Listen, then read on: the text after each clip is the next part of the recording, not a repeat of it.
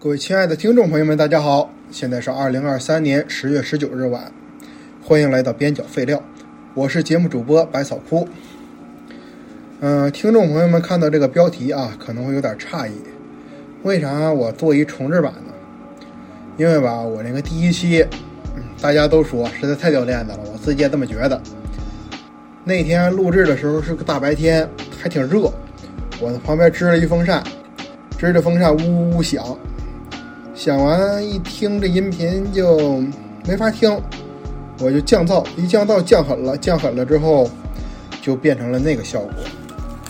然后节目上线以后啊，嗯，像大伦丁老师啊这些人，以大伦丁老师为首的这几个朋友们，就建议我要不要重新剪一遍节目，你降噪好好做一下，是不是？我打打哈哈我就过去了。其实当时没想做，就这么着吧。为什么呢？因为重新剪一遍也拯救不了那个节目。为什么拯救不了？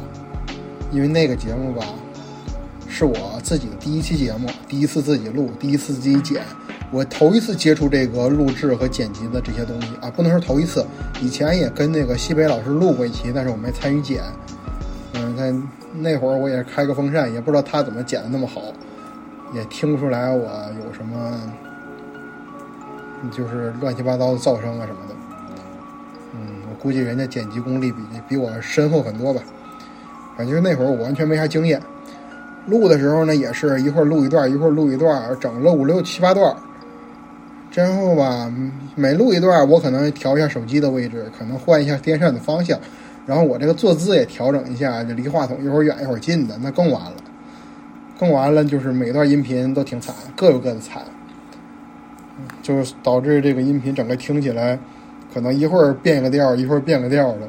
这个再剪的话，肯定还得降噪，整狠了还得翻车，那也没啥必要再重新弄一遍，没啥意义。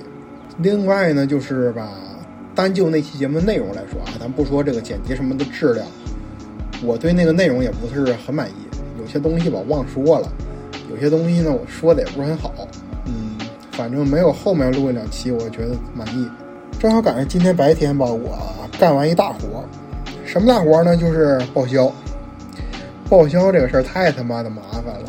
嗯，那又爆粗口了。大家都说我爱爆粗口，我一时半会儿我也改不了。反正我尽量吧，尽量文明一点说标准普通话。但是啊，有些口癖带出来没办法。啊，就报销报销啊，报销说报销，报销终于折腾完了。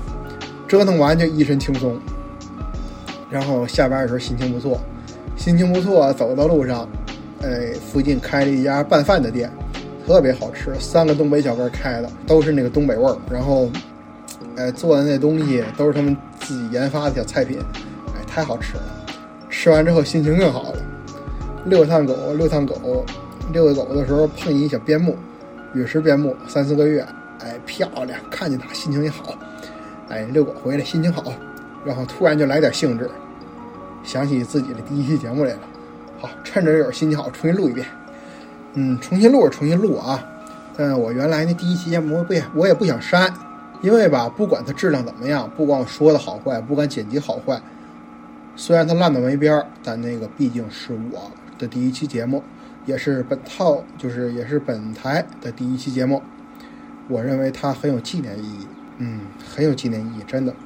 如果哪天本节目爆火，我也希望新来的听众朋友们知道本节目是怎么回事本节目怎么那么惨？本节目是如何开局的？而且那期节目里边，我讲了一些节目起源的故事，然后也讲了一些我自己的事儿，简单介绍一下自己吧。就是那部分呢，在今天我不打算重新说一遍了。想了解那方面的朋友呢，还是欢迎去那个第一期的原版节目，呃，稍微忍那么几分钟，反正这些东西我开头就说了。另外再想说点别的，这个节目吧，虽然才更了三期，但是也是收获了三十几个订阅，然后也有了三位数的播放量。而且吧，咱说实在的啊，我这边的听众，我这边的订阅什么的，多半都是从柯子老师啊，还有咪仔老师、小 T 老师那边的群里挖角挖来的。估计几位老师应该也知道，所以呢，虽然我们这边没有专门那个粉丝群，但是吧，我在像科子老师他们那边的群里边，我也和听众有过一些交流。嗯，也是趁着他们不在，盗用了一下他们的粉丝群。既然跟听众有交流呢，就有一些问题。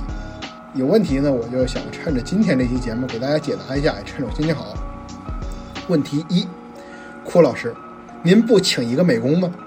这位朋友显然是注意到本台这个头像，头像相当简单，放在咱整个这个播客界，放在全球播客界，我觉得它也是一个很别致的东西。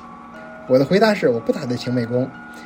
因为跟我接触过这些人啊，网友啊，还有现实中的朋友啊，大家都知道我是个什么人，直来直去，简单粗暴，标准的东北糙汉子。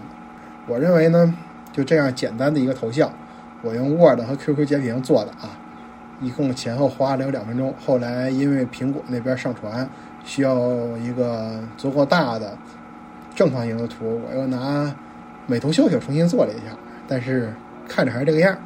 这个东西。非常简单，非常粗糙，我认为它最能体现我的个人风格。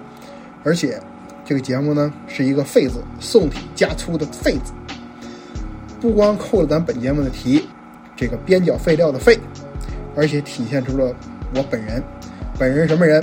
新时代打工废柴，体现了我本人的形象，我很喜欢。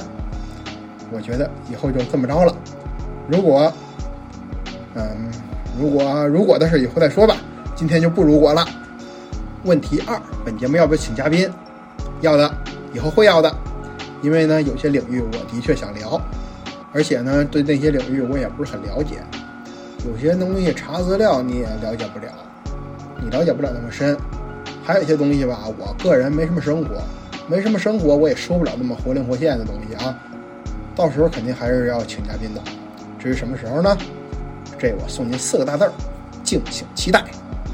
第三个问题，你打算上几个平台啊？像什么这个平台那个平台，你打算上几个？我说多了我也打理不过来，我也不指望他挣钱。嗯，上个小宇宙，上一个苹果得了呗。但是苹果那边出点技术问题。上期录制的开头我说本节目海外搜不到，结果录完那期节目我就发现，哎，我也搜不到，我自己也搜不到。然后仔细一查，有点什么技术问题、审核之类的东西。然后还有那个之前那个头像上传的不太标准，嗯，等几个礼拜吧，反正一时半会儿解决不了这事儿，但早晚会上的。几个问题解答完了啊，然后我再给大家交代一点别的事儿。听过本节目这个第一期原版的这个听众朋友们，也都知道本节目咋回事儿了。这个节目的灵感来源呢，就是我这些作为一个编辑，我被调被毙掉的那些选题。前几期节目呢，我也在这个节目里边比较详细的说了，这个我这个选题为什么被毙呀？我这个选题怎么来的呀？那以后呢，我不打算在节目里说了，因为吧，我这个节目每一期节目上线之后，我自己都要听。我听的时候就感觉这个东西大家不是很关心，因为大家都是冲着内容来的，看了标题，看了那个 show note，然后就想到想听听内容。结果前好几分钟一直在扯那些乱七八糟的东西，大家真的我觉得不太很想，不是很想听。而且那个东西讲起来，稍微有一点影响这个节目的节奏。有些听众一听到我开头这么磨磨唧唧、磨磨唧唧的，可能就不想听了。本节目的完播率也受到了一定的影响。还有一点呢，就是这里面这些东西吧，大同小异，老说也没意思。无非就是我这个选题为什么被毙啦？因为什么预算不足、时间成本。金钱成本，然后打折打不了那么多，所以，然后还有一些跟那个跟我们公司的这个发展策略不符，还有一些领导没看上，反正翻来覆去都是那些东西，所以以后呢，我也不在节目里说了。但不说是不说啊，我会写在那个声 note 里边，大家有感兴趣的可以去那边看。比如说有些如果同行听节目，可以去那边看看，稍微借鉴一下。嗯，以后少跟。嗯，领导少跟销售少跟客户废点话。第二个事儿，关于本节目未来的内容。本节目未来的内容呢，还是这些，就是我以前的选题，然后是给它拓展延伸一下这些乱七八糟的东西。嗯，然后也是乱七八糟的东西吧，想到什么做什么，想起什么做什么，然后也是根据我个人的心情，突然有一天想做什么了，我就马上去做。嗯，就这样。然后。可能话题会稍微广泛一点儿，就是主打一个，咱主打一个跟宇宙结婚。嗯，宇宙里有什么，咱可能就说什么。然后另外呢，我还有一想法，就是我想做一些长篇。历史类啊，或者人物传记类这两类的长篇，因为以前我也想做过这样的选题，但也是因为种种原因被毙掉了。这个呢，就是做一长篇，就是分好几期讲这个事儿，有点像咱们那个日坛公园那边刘所讲什么西夏呀，什么那些节目。当然，咱我这边啊，肯定做不了刘所那么好，我本身专业性比刘所差远了，而且我也找不着那个小伙子老师那种。能长期合作的很专业的捧哏老师，就我就还自个儿这么说单口，就跟说评书似的。嗯，那肯定比什么单田芳先生语速快啊，就是咱也不能说评书，我也不喜欢那些条条框框的，就是讲故事。具体做什么东西，做哪些东西呢？还是那句话，敬请期待。好，叨叨叨叨叨叨叨叨叨了十分钟，下面边角废料的第一期节目重制版开始录制。下面要说的这些东西呢，和之前录制那些东西大同小异啊。我也是照着我之前那个写的那稿子录的，也就是就是说那个现场发挥方面可能有点区别，但东西还是那些东西。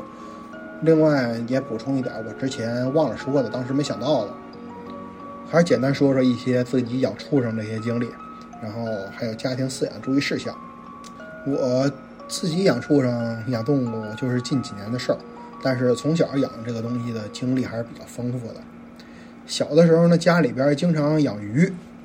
因为吧，我家里人，尤其我爸我妈，就是他们比较喜欢鱼，所以呢，有时候借着给孩子养点小动物，嗯，反正就是挂羊头卖狗肉呗。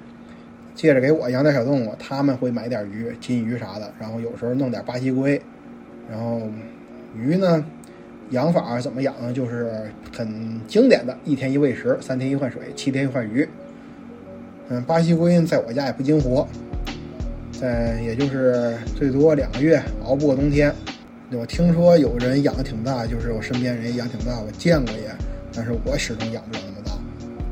也是我们家当时条件不太好，住那个平房一百多年了，然后也挺冷的，取暖基本上就靠这个炉子，炉子点半宿就不热了，也是没什么办法。不像有些住楼房的朋友们，他们那边那个条件比较好。然后养这个金鱼的时候呢，小的时候吧，还养过一条叫娃娃鱼的东西，那个应该是上世纪的事儿了，嗯，大概在我三四四五岁那会儿。当然，这个娃娃鱼不可能是那个国家保护动物大鲵，但我这么回忆起来，它也是一个两栖动物。它那个体型吧，全身都是黑的，而且不长，就是咱们普通捞鱼那个勺子，那个勺子那个直径那么长。我怀疑它是一种小型的蝾螈，印象里边是养了挺久，但是当时吧，那个我是一个学龄前的年纪，那会儿时间过得比较慢，所以实际上可能也没养太久，它就死了还是消失了，我也不知道。然后小的时候吧，还和一个朋友，就是家里一个小邻居，然后他妈妈带着我们去附近河里边捞了一些蝌蚪，这蝌蚪。养的挺成功，养着养着都变成小蛤蟆了，然后变成小蛤蟆之后都跑了。比较成功的养鱼经历啊，就是我家人在我上高中的时候，差不多吧。我上高中的时候，他们在那个朋友家里边捞了几条凤尾鱼，其中呢，这个凤尾鱼里边有一个孕妇，它就是这个东西是一个卵胎生的动物，它用那种方式繁殖。在我家呢，没几天，那个孕妇就下崽了，过了有一两个月吧。我家那鱼缸就装不下它了，太多了，而且吧，它一下崽儿，大鱼还吃小鱼，那吃就吃吧，其实看着挺不舒服，就是。然后正好我爸在那个垃圾堆里边捡了一大鱼缸，那鱼缸挺大的啊，但是吧，鱼缸裂条缝，裂条缝人家就给扔了，他捡回来了。然后我爸捡回来之后拿玻璃胶给粘上了，粘上之后这缸就正式在我家光荣的服役了。换了这大缸之后，这鱼就自由自在的繁殖，然后差不多过了一年，那缸里边就上千条鱼了。后来我上大学的时候吧，有那么几个月，这个一缸的鱼纷纷暴毙，也不知道为啥，我实际也没见着。反正那年寒假一回家，就发现家里边没有鱼了。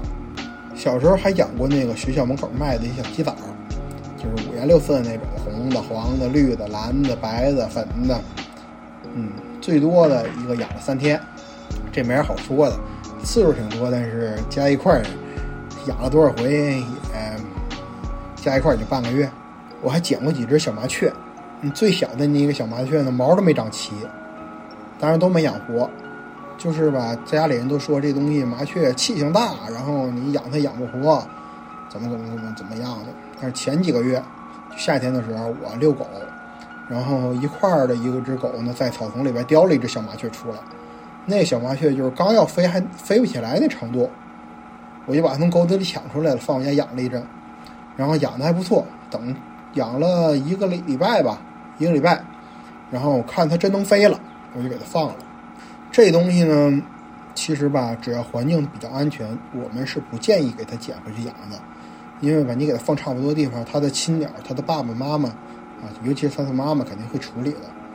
我小时候捡那个最小的那个，说毛都没长齐的那个吧，是有一天下雨，下完雨那个雨下挺大啊，下午下的，然后那天傍晚五六点钟吧，我就出去玩儿，出去玩儿离我家几百米的一个地方，都快到我学校了，捡那么一只，从人家房檐底下捡的，嗯，捡完这一只，看着挺可怜，拿回去呗，拿回去第二天，我家附近就出现了一只我从来没见过的麻雀。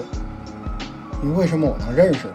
因为吧，那时候也小，小的话也，而且那时候这个都乱七八糟东西也不发达，也没什么娱乐方式，家里边上上下下的我都看的差不多了。家里边附近有什么鸟我都熟，而且那只鸟特别胖，我家附近没有那么圆的鸟，那个鸟它一直叫来叫去的。后来养了几天之后，那小麻雀死了，绝对它就是那个鸟的妈妈。家里养最长的一个动物，老家养最长的一个动物是八哥，八哥就是那黑色的会说话。然后它是我那个原来吧，我们老家那个平房是一个大院儿，一个大院里边九户人家，其中有一户人家他家开始养的那只八哥，然后后来这家人家嫌太吵了，因为他们家吧就是那种没什么正经职业，就是不用起早，虽然也打点工什么，但他不用起早，不用起早的话，人不起早，鸟起早啊。鸟起早它太吵了，然后每天早上人还没起来，它们就吱哇乱叫，那家人吵不过就给我家了。正好那年我刚中考完，夏天，然后他们找个借口说你小子考的不错啊，考的不错，送你一贺礼。嗯，这鸟就进了我家了。这鸟活了有五六年吧，大概到我大三那年它要走的，也可能它笨点儿。也可能我们懒点儿，那鸟从头到尾就一句话：“你好，你好，你好，你好。”但是吧，这你好，它练得炉火纯青，各种年龄、各种性别的人，就是包括我，包括我爸妈，包括我的表姑、表姐、我爷爷，他们的他们的腔调，这个鸟都可以模仿。尤其是它一饿的时候，一见着人，你好，你好，你好，你好，嗯，就这样，玩命的你好。我们那会儿给它吃什么呢？吃鸟粮，鸟粮就是家附近有一花鸟市场，也可能是我们县城里唯一一花鸟市场，在那儿买的。那鸟粮就是颗粒状的，像那个鱼食似的那种感觉，有红的，有绿的，有黄的，然后就混在一块儿，什锦的。然后卖粮的人就跟我们说，那红的牛肉味儿的，黄的原味儿的，绿的也不什么味儿，我忘了，想真想不起来了。上期节上期就是录这个节目的时候，我就没想起来，到今天我还没想起来。然后我也没尝过，现在我自己买的狗粮、狗零食什么的，有时候会尝一口。但当时那个我确实没尝过，也不知道是不是真就那个味儿。但是吧，这鸟对这个东西确实有偏好，也不知道是看颜色有有的这个偏好，还是味道上有的这个偏好。而且它这个偏好经常的变，每回呢再先挑一个色吃，吃完了吃另一个色的，两个色吃完了再吃第三个色的。吃红的这个鸟粮的时候，说这牛肉味的，它就拉红色屎。吃黄的这个鸟粮，它就拉黄屎；吃绿时候拉绿屎。我们通过它拉的东西就能看出它吃啥。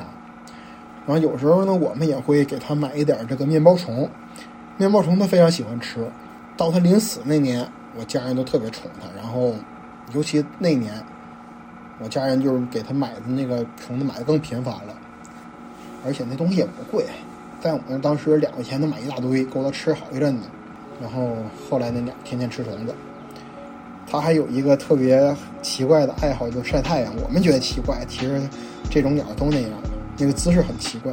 咱就是去百度，百度图片里边搜“八哥晒太阳”，就能看见那个特别奇怪的姿势。然后他还特喜欢水，每天给他换了这个新水之后呢，他都会洗澡，哎，特别好玩那个姿势。然后还有一个东西吧，我上次录完节目我才想起来，然后但是也不好往里补充了。嗯，我就趁这会儿给大家说一下吧。我刚上高中的时候养过几只刺猬，刺猬哪来的呢？嗯，在我姥姥家那边捡的。我姥姥家就是在县城的郊区，也不算农村，也不算县城，就是啊，户口在那上户口那是城里户口，但绝对不算农村。那个郊区那边呢，人不太多，然后有些比较宽敞的地。虽然没有这个农村的这些乱七八糟的种地的手续，但他们也能种，就是那种比较比较荒的地儿吧。然后有一天就是放假的时候，在我姥姥家门口一个柴火垛里边，发现三只小刺猬，就是那种特别小的，应该估计是刚断奶吧，但是也没发现他们的这个母亲。嗯，发现都发现，捡回来吧。捡回来之后。这几只小刺猬在我家就待了一阵，嗯，当时感觉养的特别舒服，真的特别舒服。然后我也能拿它，我也能摸它，然后它也能，它也不躲我。养了有两三周吧，我家里人嫌这个东西有味儿，然后因为那会儿给它养在纸箱子里边，刺猬它老爱咬，老咬这个纸箱子，一咬坏，一咬就坏。家里边的纸箱子也不够用了，然后有一天我上学的时候，我白天上学的时候，家里人背着我把这几只刺猬处理掉了。我不知道他们具体怎么处理，他们说的是扔在我姥姥家的那个捡的那个地方，但是我对这个说法表示怀疑，因为就那么一白天一上午的功夫，早上还在呢，中午就没有了。他们的脚程，他们的这个平时这个习惯，我觉得一上午他们在我姥姥家是回不来的，所以对这个东西，我表示对他们的说法吧，我表示怀疑，但是没有用，我问不出来，我真的问不出来，怀疑就怀疑吧，这个事儿，反正在我心里边现在是一疙瘩，但我应该。永远也得不到这个事儿的答案了。好了，嗯，以上呢这些都是我的家里养的，就是爸爸妈妈那个家。实际上我自己参与的呢就是不太多，基本上就是一个旁观者。下面说一些我自己养的动物。嗯，我自己养动物是我在北京工作之后的事儿。有那么一阵子吧，嗯，应该是工作一两年的时候，我整个人情绪特别特别的差。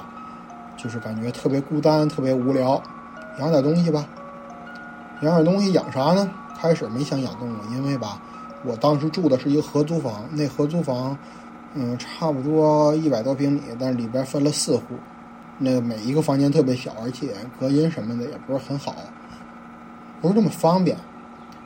养养植物，开始是那么想养植物，然后我就买了一些植物，然后我这个百草枯的名声。从那个时候开始正式打响。植物养失败了，养动物吧。那养什么呢？那会儿刚才说了，房间小啊，养狗不可能了。养猫也费点劲，弄点小的，弄爬行动物或者两栖动物呢？爬行动物、两栖动物什么东西？蛇呀、蜥蜴呀，不行，真不行。我比较害怕那个东西，就是尤其是蛇，我特别害怕。而且那种东西吧，它就是它是一个那种变温动物嘛，用俗话说冷血动物，养起来要求也比较高。我呢作为一个新手，我养不明白，养不明白咋办啊？整个鸟，这时候我犹豫了。有一天呢，我上班摸鱼，突然就在网上发现有人养松鼠，哎，这松鼠在北京挺好买，那养松鼠吧。嗯，在这儿我插播一句啊。就是我现在现在的我不提倡大家养松鼠这种未经驯化的动物，虽然吧，就是人繁殖松鼠呢也有这么好几代了，啊，松鼠好几代不是人好几代啊，但是这个松鼠的本质它还是野生动物，一方面呢，这个松鼠它不适合这个家养的环境；另外一方面呢，这个松鼠还是有很大的野性的，真的很少有人驾驭得了这个东西。严格来说，养这个东西呢也违反国家政策。当年我不太懂啊，我就那么养了。但是现在我自己绝对不养了。我也就是每次谈到这个话题，我也要和更多的人去说，大家不要去养这个东西，它们真的不适合饲养，对你也不好，对它也不好，对我们双方都不好。但是今天讲到这个经历了，我就讲几句我当时怎么养的。我最早养那个松鼠是金花松鼠，金花松鼠俗称的那个花栗鼠。这个金花松鼠智商很低。然后呢，养在笼子里，它知道我给它吃东西。我要是给它拿东西，拿它爱吃的东西，像一些坚果呀、核桃、核桃之类的东西，它就知道去找我拿。拿完之后，它就跑跑跑着，就是躲在角落里吃。然后在我家小笼子里边，它还跑过几回越狱了，抓它回去呢，给它弄出血了还。啊，现在想想挺挺不落忍的。养了大概有半个月吧，有一天我想拎着笼子还出去晒太阳，出去了。儿也从笼里跑出去了，我硬抓没抓回来，我能跑得过它吗？我第二只松鼠是一个叫魔王松鼠，这个魔王松鼠是一个商品名，它的那个学名叫欧亚红松鼠，在中国北方还有那个像俄罗斯啊、欧洲啊这些地方普遍能见到这种松鼠。像咱平时看到的松鼠，北方人平时看到的松鼠就是这个东西。这个东西脾气稍微好一点，然后脑子也稍微好点。养第二只就是这个松鼠。结果呢？那会儿碰到一无良商家，卖了我一破的，三天暴毙。接下来就是第三只了，第三只也是这个魔王松鼠，这个比较成功，我养了两三年，它脾气不错，然后我就是酒车给它拴一绳子，我俩还能出去玩儿，它愿意在我身上趴着。但是虽然它这样，但是它也是愿给我放血。而且再说一个，就是这个东西智商真的低，它认识我，它知道我是它的主人。这点他是知道的，但是他只认识我的上半身，他不认识我的下半身。他趴在我上半身的时候没事儿，如果往下往地上一爬，看见我的脚，他就要咬。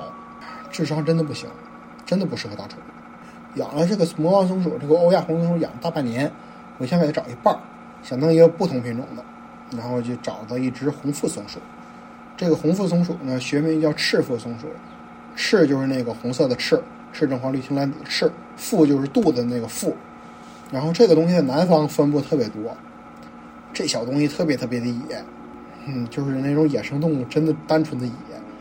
就是有一次吧，我一个认识的养松鼠的人，他家也是一个红腹松鼠，然后有一天有一个修电器的去他家，那人是南方人，一到他家就惊了，我们那满山跑的破耗子，你们竟然当这玩意儿，你们竟然当个宝儿，就这种感觉。他小时候还行，两三个月的时候还行，到了大概三个月的时候，上蹿下跳，上蹿下跳。这时候我虽然能逮着它，但是也是没法驯服了。年龄越大越不好，后来见着人家咬，见着人家咬，最后呢，别的东西都死了，它还在我家多活了一年。那会儿真的碰都不敢碰它，每次喂食呢都是半夜，趁它睡觉，我偷偷摸摸的打开笼子，把食扔在里边，然后马上关上笼子。我要慢一点，它就能跑出来。死的时候，说实在，我松了口气儿，因为它除了这个观赏之外的这个功能，它没有任何的宠物的功能。有时路过笼子，它可能抓我一下，抓着个血道。有一次呢，我搬家，搬家的话不能拖着大笼子搬，就把它想腾到一小笼子里，它就跑出来了。跑出来，我让它给咬了，追着我咬，咬在我手上的时候呢，就是大拇右手大拇指底下的那块肌肉。咬到那儿了，咬到那儿之后，咬上了，开始转脑袋拧，弄了我一地血。后来感谢，真的感谢我家狗，当时我已经有狗了。那耗子有点怕狗，狗来了它跑了，要没有狗那天我真不知道怎么收尾。最后呢，它我盯了半天，它回笼子喝水的时候，咔嚓就把笼子关起来了。养这两只松鼠的时候，我又加了一只松鼠，叫雪地松鼠，但是这耗子有点 bug。具体什么 bug 呢？就是他们那会儿就跟我说，这东西你要从小盘它，不撒手，长大习惯了，它就跟你亲。确实有人是这么养的。然而吧，这个松鼠是雪地松鼠，我呢在温带北京，bug 就来了。到五六月份的时候呢，天儿就比较热了，我一揉它它就中暑，一揉它它就中暑。唉，真没法说。而且开着空调它也不耽误它中暑，没招吧，关上，养了一共前后大概三年吧，这三只都陆续死了。我再也不会养松鼠。说到这儿，再也不会养松鼠了，也不推荐任何人养。我还是再重复一遍，它虽然比较可爱，因为这可爱的外貌，它会被许多人青睐吧。但是我们是强行的把这种野生动物关在不属于它的环境，这种饲养对它们不好，对我们也不好。我们只要不养，我们只要养的少了，市场上也会自然没有这些东西了。没有买卖就没有伤害。我们这种养法。对他们来说也是杀害。养这些松鼠的时候呢，我还弄了一只仓鼠，就是那种像鸡蛋那么大，然后不是那种大的金丝熊。我这第一只仓鼠呢是紫色的那个，然后就是紫仓，就是别人家生的送给我的，特别能吃。就是为什么别人家生的送给我了呢？因为那天吧，我去那个市场上给这个松鼠置办口粮，然后就看见一女的在那儿拎着一笼子。特别迷茫的等着人跟他搭话，就是那种感觉。然后那会儿我也比较欠，我上去搭话去了。我说：“你们家小仓鼠不错呀，嗯，五六只。”然后他说：“是，但是吧，他养不了了，因为他家原来就两只仓鼠，一公一母。生了一胎之后，笼子就不够用了，他就想把这玩意儿送人，但是也不知道咋送。我说：“你给我一个吧。”我就拿走了。这个东西特别能吃。把自己吃成一球，然后给它起个名叫胖仓，嗯，他也听不懂，咱们听懂就奇怪了。养了有半年这个胖仓，然后我就想给他挑一对象，挑对象呢，我就去找，找来找去去市场上找这个眼眼缘不错的，一个是白的，这个这个白的我叫小白，当时我也不会挑，结果这小白跟这胖仓他俩都是公的，好歹他俩处的还挺好。过了有一年多吧，嗯，小白死了，小白死了，我就想我给他找一母的，找一母的，我就又去那个市场上挑，这回挑了一个灰的，这个灰的管叫小灰，这小灰是母的，然后把这小灰拿回那个胖仓的笼子里边，这胖仓就疯了。那天晚上是那天我下午回家的时候是四点钟，下午四点把小灰带回去了，然后这个胖仓就疯了，开始追这个小灰。那天晚上我十二点睡的觉，整整八个小时，八个小时啊，一分钟都没停，他俩还在那追呢。反正第二天早上起来就消停了，结果最后他俩也没配上，我就怀疑他吃的可能太胖了，这个硬件上，嗯，这个接口不太好配合吧。又过了一年多，这前后就小三年了，胖仓就老死了。老死了之后发生那些事儿让我很震惊。我把这个胖仓的尸体从那个笼子里拿出来之后。就埋在那个小白原来埋的那个地儿了，然后这个小灰就开始暴瘦，它原来也胖得跟个球似的，我不知道因为它自己不习惯，还是生了什么病，也还是什么心情的问题。总之就是半个月之后，瘦成了一个皮包骨，然后又没过几天，它就也死掉了。我养仓鼠就是这么回事儿，这个生涯就这么结束了。下面呢说点重头戏了啊，就是我亲爱的狗子。有一天呢，也是就是跟那个仓鼠那个来历差不多，我去这个花鸟市场给这仓鼠、给这仓鼠、松鼠什么的置办口粮。去的时候呢，路过一家狗店，就在那花鸟市场里边，我进去逛逛。进去逛逛的时候，我就在笼子里边看着一只小狗，长着眼线。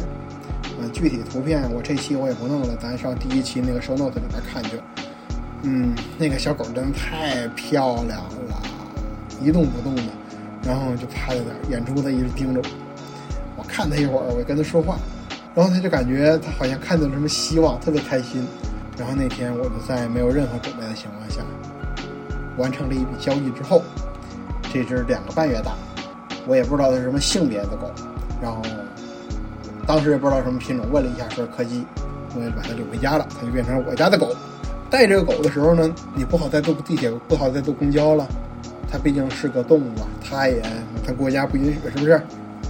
我就打一出租，打出租回家，然后一路上我就跟它坐在后排，它那个包吧，是一个那种外带包，两边有孔，然后能拉链拉上那种。我把手伸进去了，然后他就一直蹭我的手，然后我把这个外带包换一方向，他屁股朝我，脑袋朝另一边，他就很很费力的在那个包里转圈儿，转过来之后，哎，还是要面着我。当时这个啊，心化的呀，化成一滩水了都。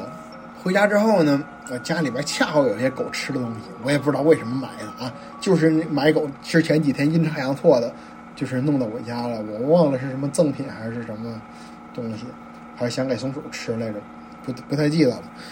然后我就把这些东西给狗吃了。狗就特别开心的吃了，然后我就发微信问那个卖狗的那个人，说狗咱这一天喂几顿呢？然后我说我刚喂了点儿，卖狗突然就跟我急了，给我发语音，别喂了！你刚才买之前这狗刚喂完，你再喂就拉稀了。但这狗还是没吃饱，用一种很饥饿的眼神看着我，然后他就用这种很饥饿的眼神看着我，看到了今天一共四年。而且那个时候家里边还有一笼子，正好狗用。为什么买那么一笼子呢？因为吧，那会儿想给松鼠换一笼子，我就不知道换个什么样。正好有一天路过家附近一宠物店，看他家处理一个猫笼子，我就把那猫笼子低价买回家去了。结果这猫笼子买回家之后，把松鼠关进去，松鼠从笼子缝里钻出来了。哎呀，这笼子就算废了。没想到过那么几天就让狗用上了。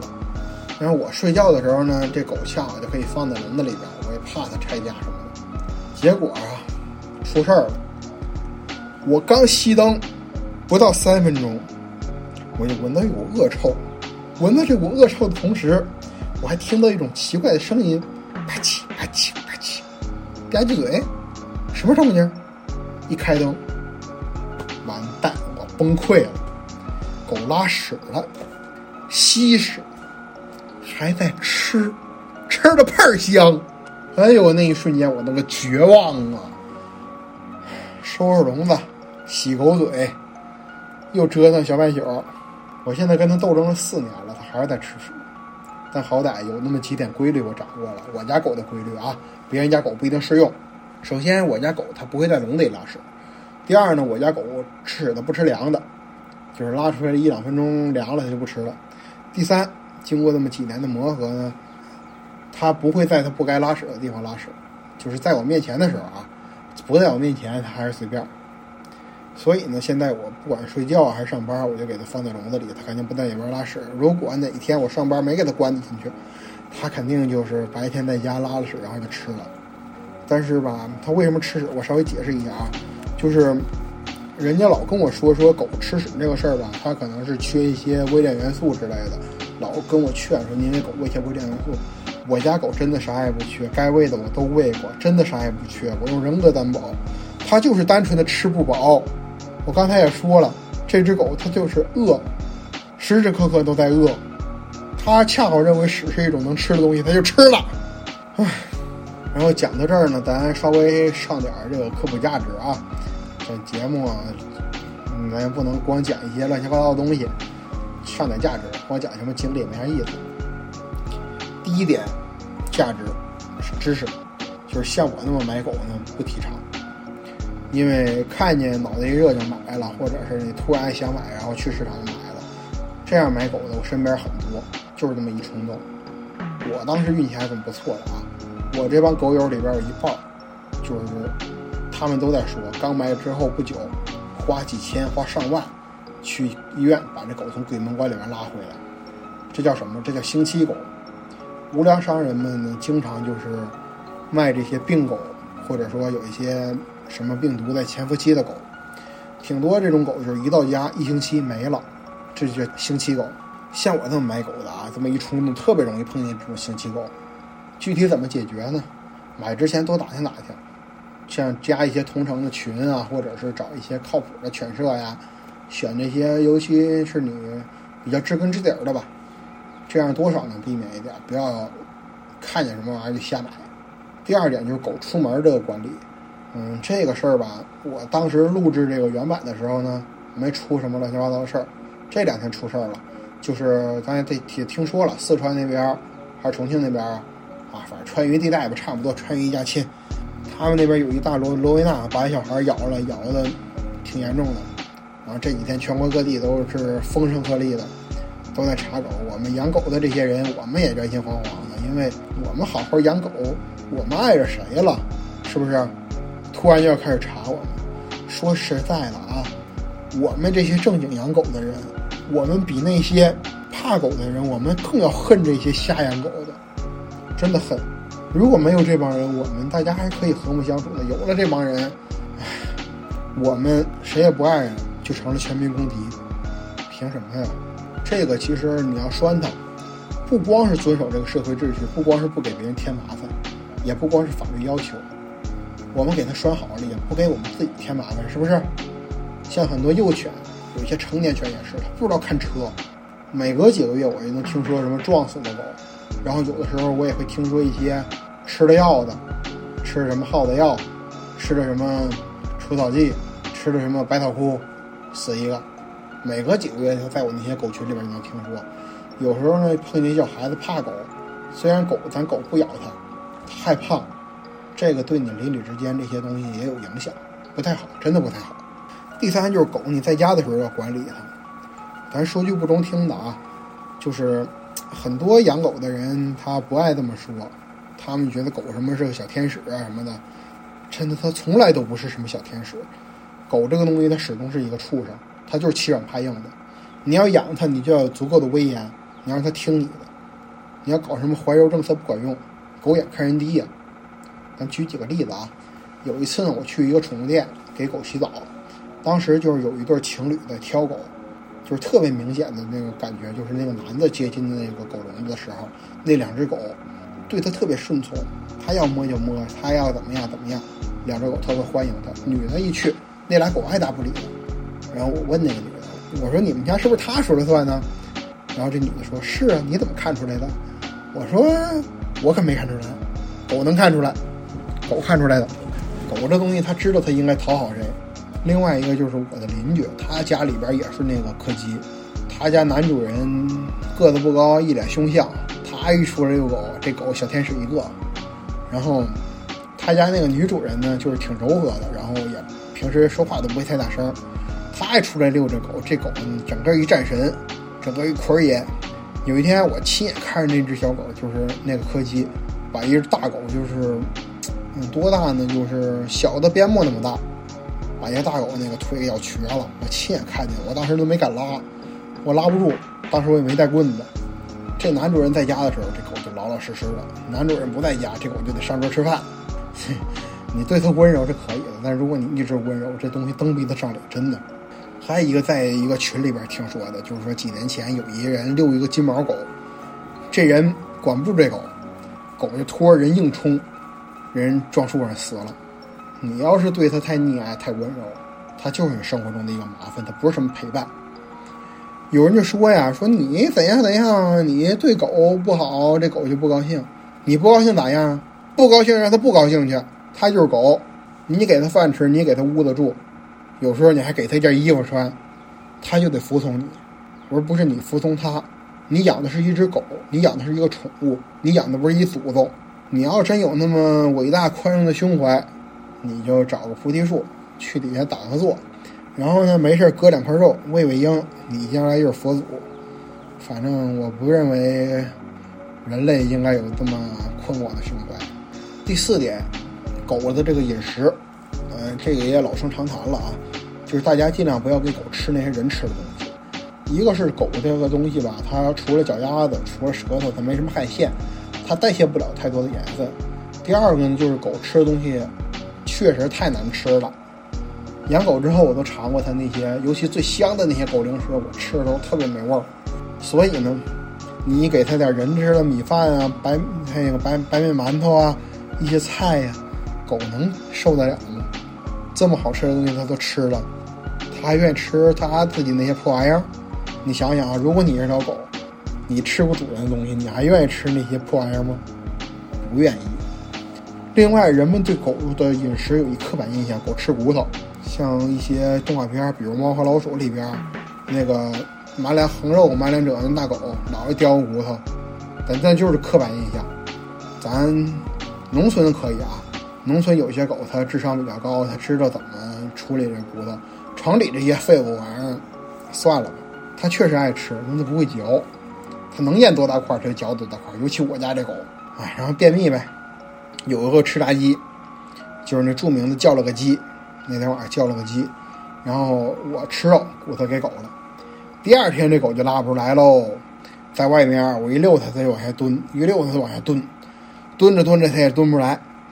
溜它有多长时间啊？一个多小时吧。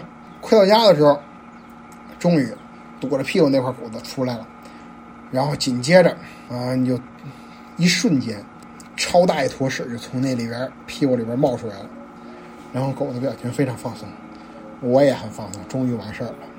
当然我这算幸运的啊。有些狗我也听说过，就是吃的这个骨头乱七八糟的，消化不了，送到医院开个膛，何必呢？下面一点，狗的医疗，虽然说狗这个东西它不会说话，它也不会讲自己哪不舒服，但是你作为主人，你有义务、有责任去关照它。你养狗养久了，只要你不太迟钝，我认为现在的人迟钝的也不是很多。你如果很迟钝，那你别养狗。你只要多观察它，你绝对能看出你的狗那是不对的。如果它生病的话，比如说我家狗它腿不舒服，我我就一眼看它，我牵着绳子，通过绳子这个脉动，我都能知道它哪条腿不对。这就是咱长期培养的这个默契。你如果养久了，养几年，你肯定能发现。所以说，自对自己家宠物呢，也要多少关注一些。而且你也不要嫌医院贵，给狗这个开药啊，我们不专业。像我认识一些人，他们就是看狗生什么病，他们自己也有开药。我们真的不知道他们什么时候到底该吃什么，我们也不知道什么药能不能给狗吃，我们也不知道狗具体得什么病。比如说狗又拉稀了，它可能是肠炎，也可能是胃病，也可能是一些吃东西吃坏了，或者呢有一些。它可能前一天吃了点破草，或者别的狗传染它什么的。有些小狗可能会得一些细小啊犬瘟呢，然后有些大狗可能吃什么东西吃多了会得胰腺炎。它有时候都是拉稀，也有的时候呢可能就是这个拉稀就是因为凉了。这个还最好去医院看。如果你说你有一天，嗯，你看你家狗拉稀啊，你就是说觉得你你觉得狗什么什么毛病，你就给它喂喂，你就给它喂点药。你给它喂点药，第二天好了，你就觉得自己啊医术真好。其实它可能没什么病，你不给它喂它也好。然后这就涉及这个给它看病这个事儿，涉及第六点经济。养狗这个东西吧，你除了买狗，还有刚置办这些物品的时候，会花很多钱。嗯，平时是不怎么花钱的，但是吧，总有意外。虽然这个狗粮这个东西吃不了多少钱，但是一旦出现意外，比如说生个病。你就要花很多很多钱，几千、几百，多的上万都有可能。你要保证自己有能力，随时能拿出几千块钱来给狗看病。有些狗呢从来不生病，那你就是捡着了；有些狗偶尔生病，这也是正常现象。你要需要拿出这些钱来。有些狗呢就是要惯的，真能花钱。像我认识的一只狗，他们家每次都就是每每个月吧，每个月都要去医院。每次就是一千块钱往上，所以你养狗之前呢，稍微考虑一下自己的这个经济情况。如果你经济跟不上，养仓鼠去吧。第七点就是这个狗拆家的问题。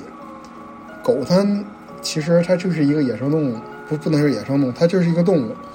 它天天每天你上班去了，它在家特无聊，是不是？它它也需要运动啊。那怎么办？你也不好好带它遛，它就拆家。它会力所能及的破坏它能够得着的一切东西。如果你家狗有拆家的习惯，要么就得关笼子里，要么就多遛，绝对不能放任它。这个其实没什么好，没什么太好说的啊。你只要满足了狗的运动量，一般的狗是不会太拆家的。但是还是有那嘴欠的，就关起来了。毕竟你要避免自己这个经济损失嘛，经济损失还是首位的。但是如果你有钱到不在乎，啊，随便。嗯，那土豪的事，土豪的事儿，我我这边不涉及。嗯，第八点，这是这个重置版新加的一点，因为上次我忘了说了，疫苗，狗一定要打疫苗。嗯，具体打哪些疫苗，具体打几针，这个我不想多说，因为吧，首先我不是很专业，其次吧，嗯，就针对不同的狗，可能有不同的打法。有幼犬啊、成犬啊，这些都有不同的打法。你直接去找你信得着的、靠谱的宠物医院，你去问医生，疫苗确实不贵也。问医生，医生说的准保没错。啊，养狗这个事儿说差不多了啊。嗯，再插播一点别的，就是养这以上我这些养这些动物的时候，我还测过一些别人的东西。尤其高峰期就二零二零年，二零二零年大伙都知道啊，到处都封城，这个也封城，那也封城，然后我这些打工人都回不去了，回不去工作地。那年我回北京比较早，就是北京这边，尤其我们小区管控是正月初五的事儿了，我那年正月初四我就回来了。但我有两个朋友，他们就是在外省，回来就晚点儿，然后就回不去了，到五月份他们才回来。这俩人呢，有一个养猫，那个猫呢在宠物店寄养的，开始是，然后一天三十还是一天五十还是一天八十来着，忘了，反正不便宜。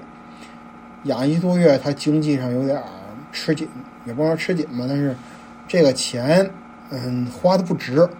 然后正好他就弄我家去了。他就说：“你帮我养养。”我说：“行，我也挺喜欢你家猫的。以前我也见过这猫，我就把它接我家去了。当时吧，嗯，我还有一合租室友，但那个室友呢，他也是堵在老家了，而且那个室友也比较喜欢猫，所以呢，就这么着了。